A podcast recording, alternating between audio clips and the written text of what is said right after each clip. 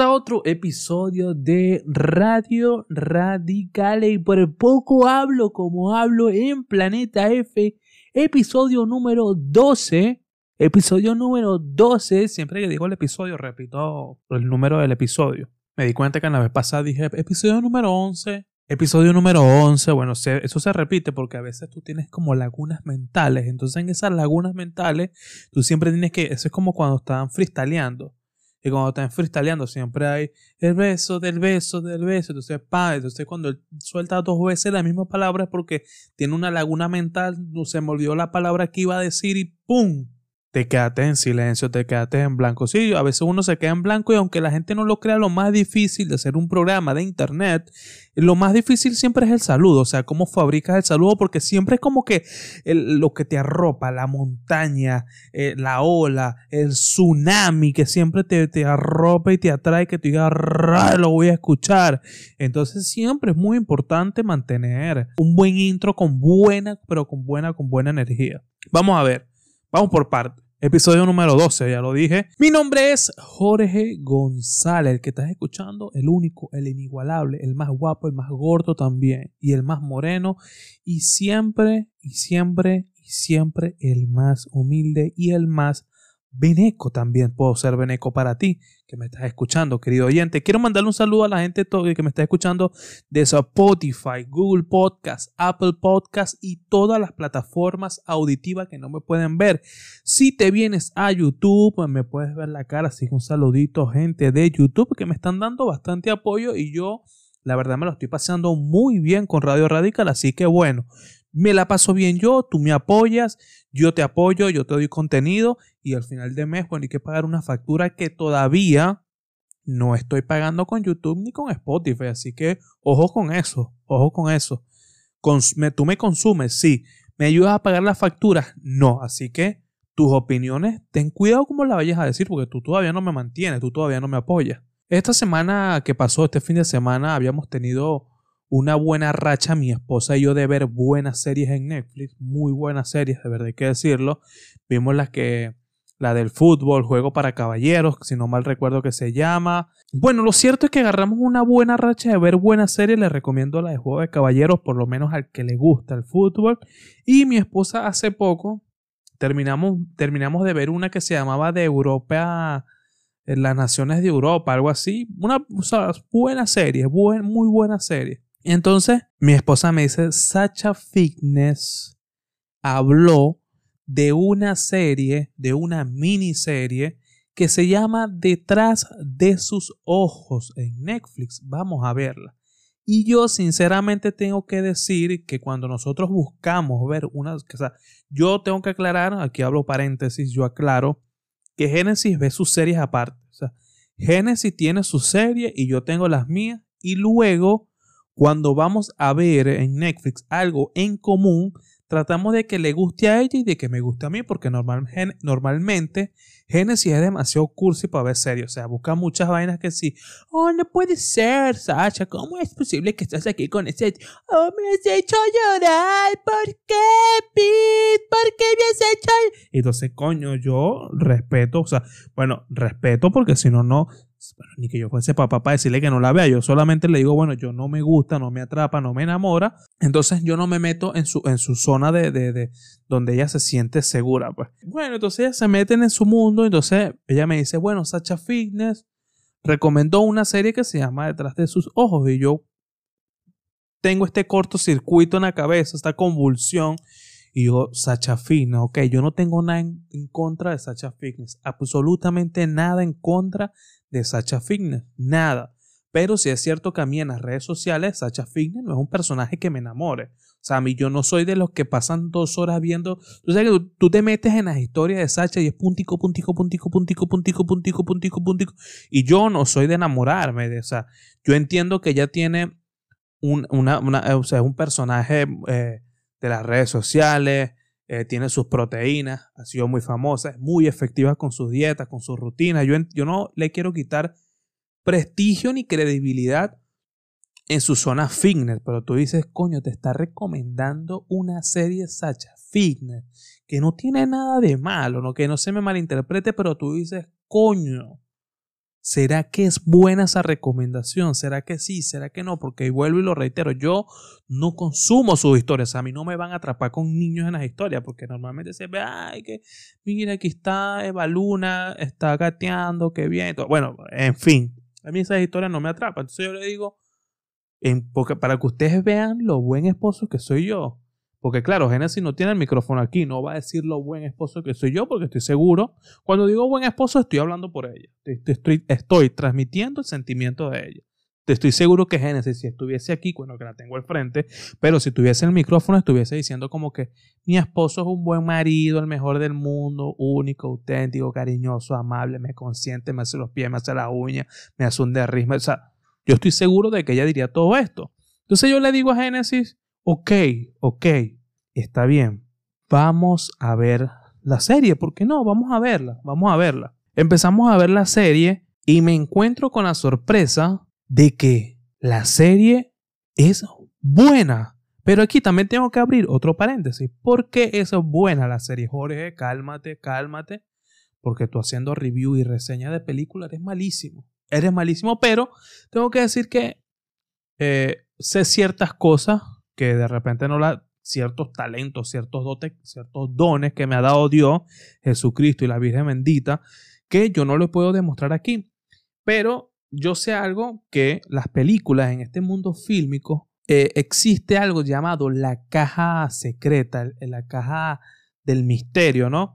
Que se practica, o sea, los directores la practican porque te muestran, te muestran una puesta de escena donde hay un misterio y la gente cuando ve que hay una caja misteriosa, una caja secreta, la gente se pregunta qué hay dentro de esa caja.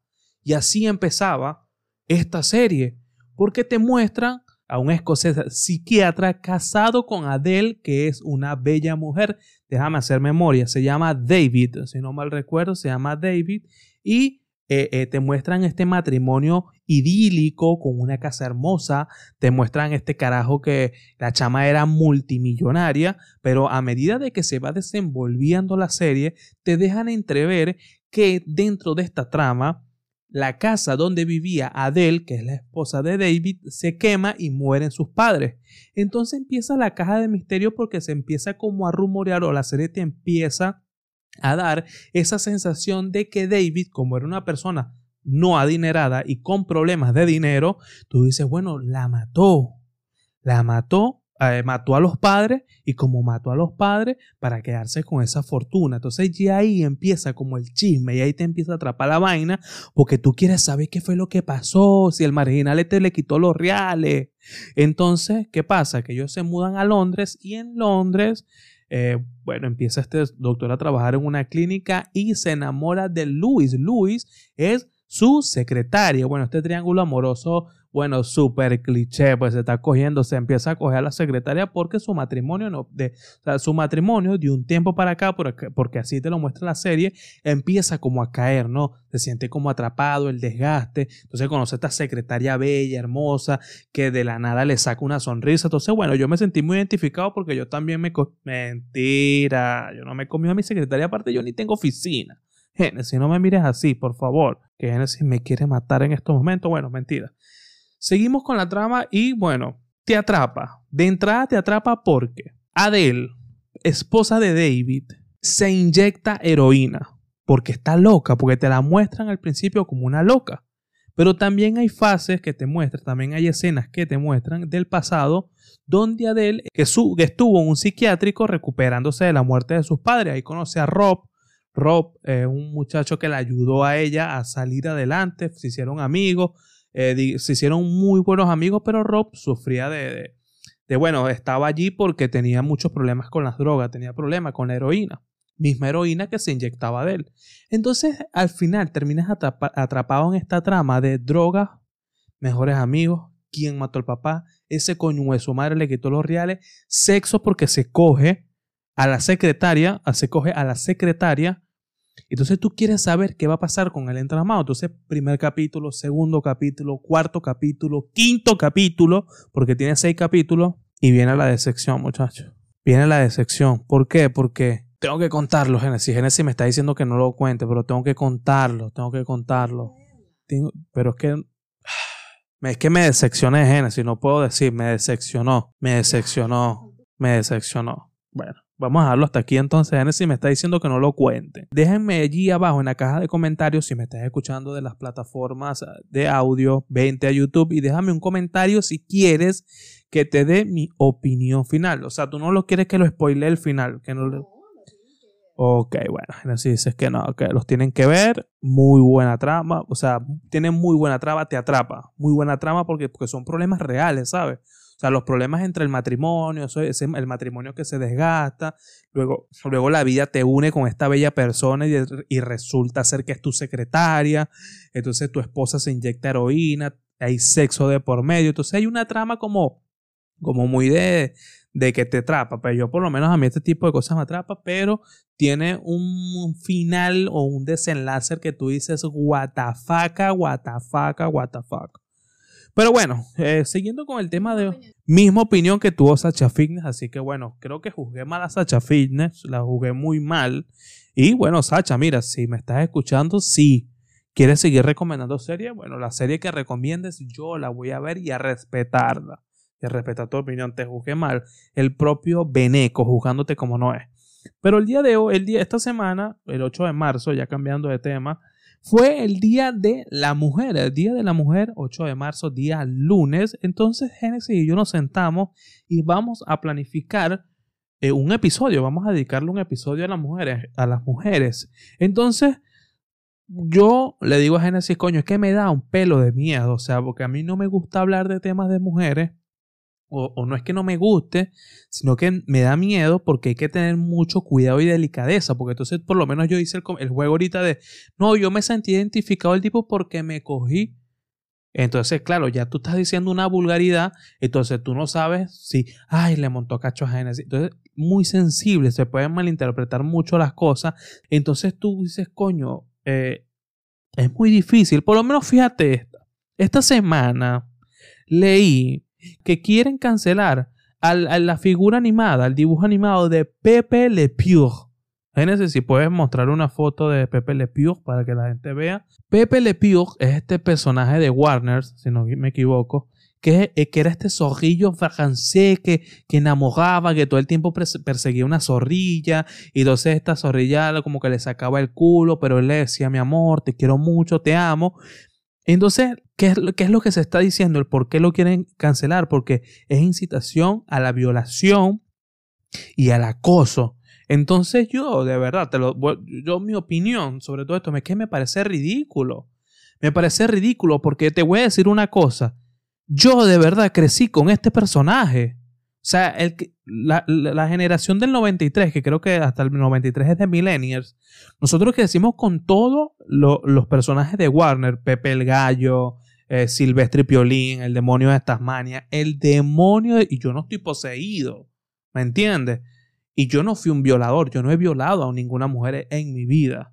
Génesis me ha violado a mí, sí, pero yo la he violado a ella o a alguna otra mujer, no, entonces me parece ridículo porque ¿qué pasa? Si tú eres un enfermo mental, porque no solamente el hombre viola, también puede, la mujer también puede violar y, abusar de un menor de edad.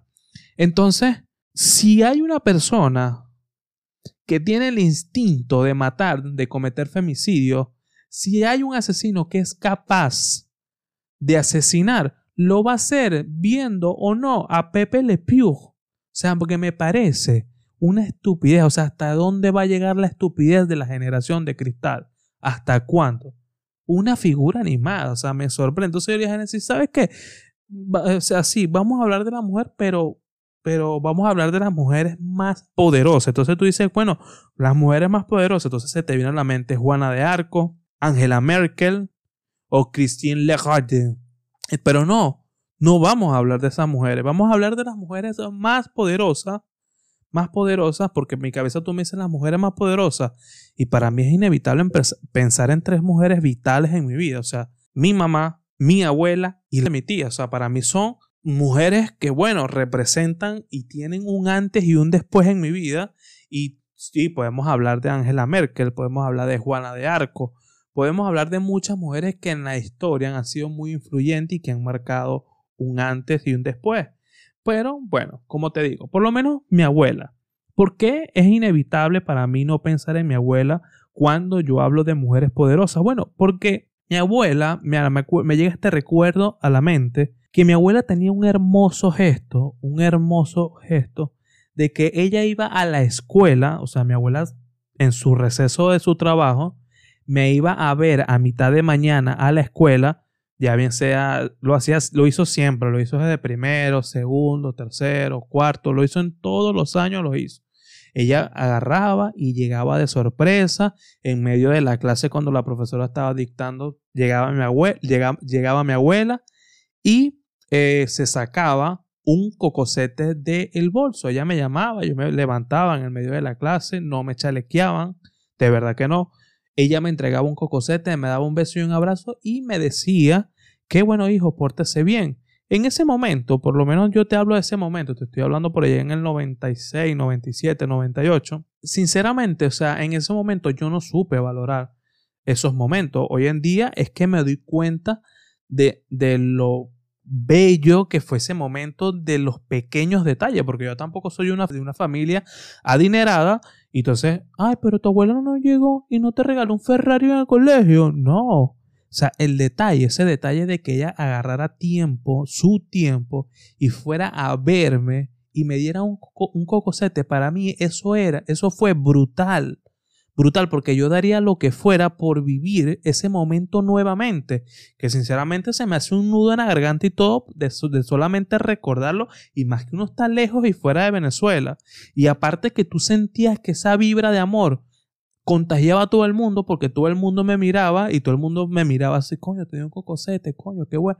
Y yo notaba, algo que yo noté mucho después de que mi abuela empezó a hacer esto, es que llegaba otros familiares, se ve que entre los amiguitos, como que hacían el comentario en la casa, mamá, tú sabes que hoy la abuela de Jorge fue a verlo. O sea, dos, tres minutos era lo que duraba mi abuela. Mi abuela tampoco era que se entraba. ¿Qué pasó? ¿Cómo está la clase? O sea, mi abuela no era un alma de la fiesta, ¿sabes? O sea, ella duraba cinco, 3, 4 minutos, 10 minutos, o sea, no duraba nada, me lo entregaba, me daba un beso, un abrazo, yo la abrazaba a ella y me devolvía mi pupitre con mi cocosete bien feliz y contento, pero también como, como bueno, eh, o sea, continúo, ¿no? Empecé a ver, a notar que los otros padres, o sea, el que no tenía abuela iba al hermano, el que no tenía hermano iba al papá, el papá iba, entonces el que tenía la abuela, la abuela, empezaron a ir también a darle como esa atención a los demás compañeros. ¿Y por qué lo notaba? Porque cuando llegaba el hermano, por ponerte un nombre, cuando llegaba el hermano de Rebeca, que este nombre es real,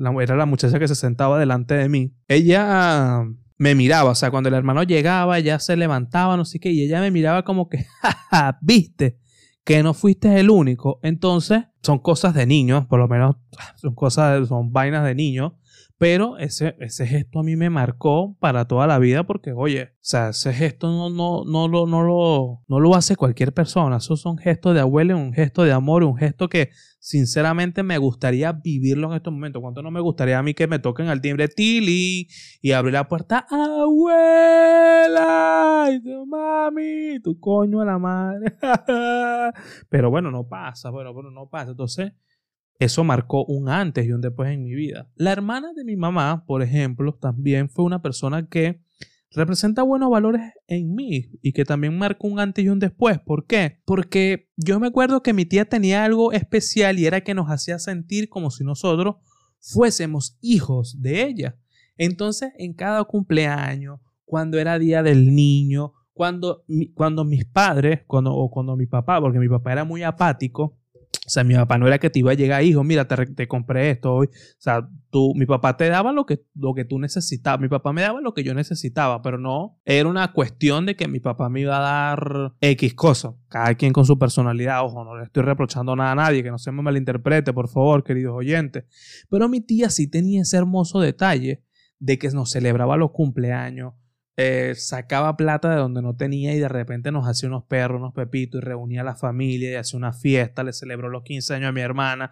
Entonces fue una vaina que para mí fue una gran mujer que, que también representó un, antes y un después, un antes y un después. Otra cosa que me gusta burda de mi tía, otra, pero me gusta burda, y fue que ella nos enseñó que cada 24 y cada 31 de diciembre la comida tiene que estar full, pero full de comida. Y yo me acuerdo los últimos años en Venezuela y coño, había crisis, había crisis, hay crisis para todo el mundo, tanto en mi techo como en el techo de ella, como en el techo de, de mi abuela y de todos.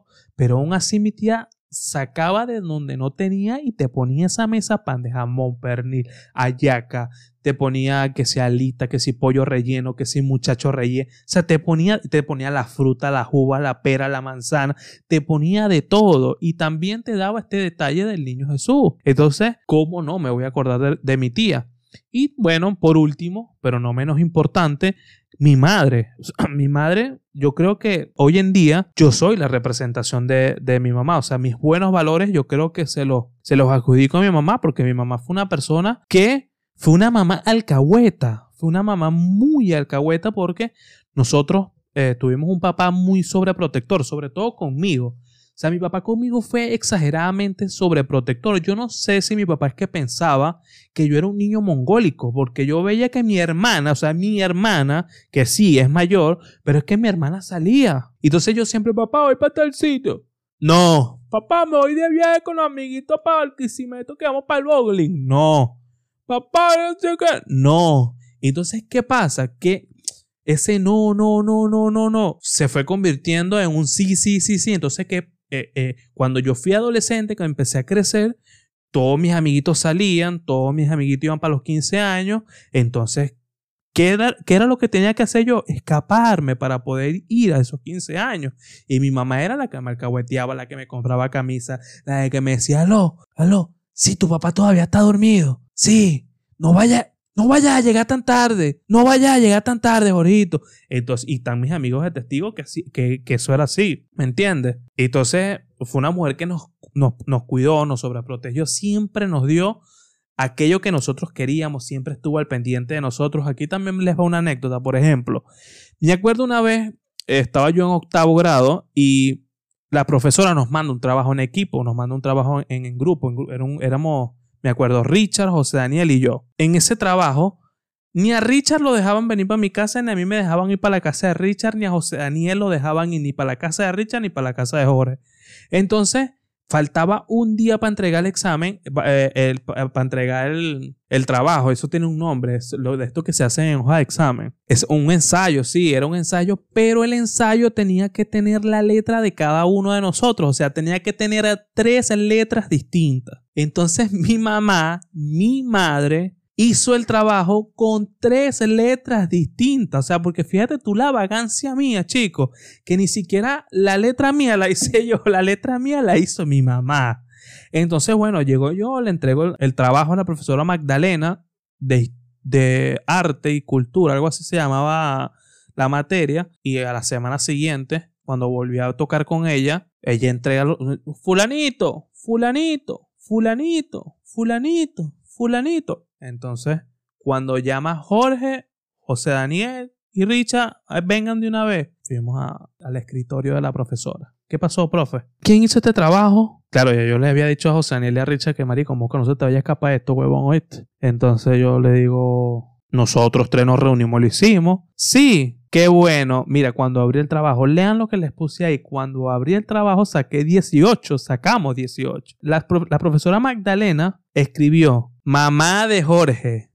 Deje de ser tan alcahueta. Eh, le escribo para que sepa que sacó 18 porque fue un gran esfuerzo haber hecho tres letras diferentes. ¿Cómo supo la profesora? Instinto de madre será. Pero se enteró la profesora. Entonces, esas son las tipos, esos son el tipo de complicidades que tenía mi mamá. Mi mamá era una mamá de más. O sea, mi mamá fue una mujer muy pana. Una, y es una es porque todavía está viva y está aquí conmigo. Y es una mujer exageradamente pana que nos alcahueteó todo lo que mi, claro, mi papá este aquí está quedando como el, el, el, ¡oh! el malo, pero sí, mi papá era, tenía un carácter muy jodido y digamos que a veces no medía. Entonces mi mamá lo compensaba, ¿sabes? No me quejo tanto porque por otro lado mi mamá compensaba todo, mi mamá compensaba todo aquello y estos pequeños detalles, esto de que mi abuela iba a, la escuela, esto de que mi tía me celebraba. De hecho, hoy preservo algo de mi tía, hoy preservo, hoy preservo un regalo de mi tía y que yo siempre se a Génesis lo voy a tener, pásame para mostrárselo aquí a la gente de YouTube.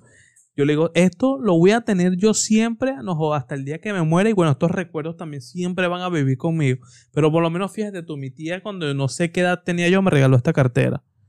Y hasta el sol de hoy me acompaña para todos lados y de verdad que vuelta leña, mira. Papelere, mira, cartere, la gente de YouTube, cartere viejo.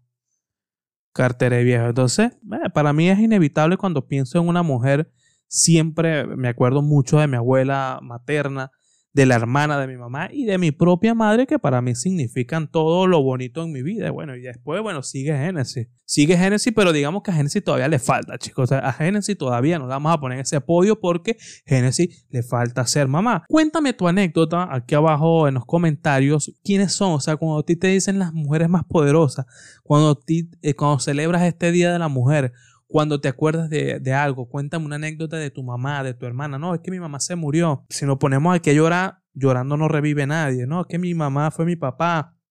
No, es que mi mamá fue mi hermana. No, es que mi mamá fue mi abuela. Déjamelo aquí abajo en los comentarios. Y bueno, me extendí muchísimo más de la cuenta. Estoy en todas las plataformas como Jorge Cibeles y cuando digo todas las plataformas, tanto Twitter como Instagram.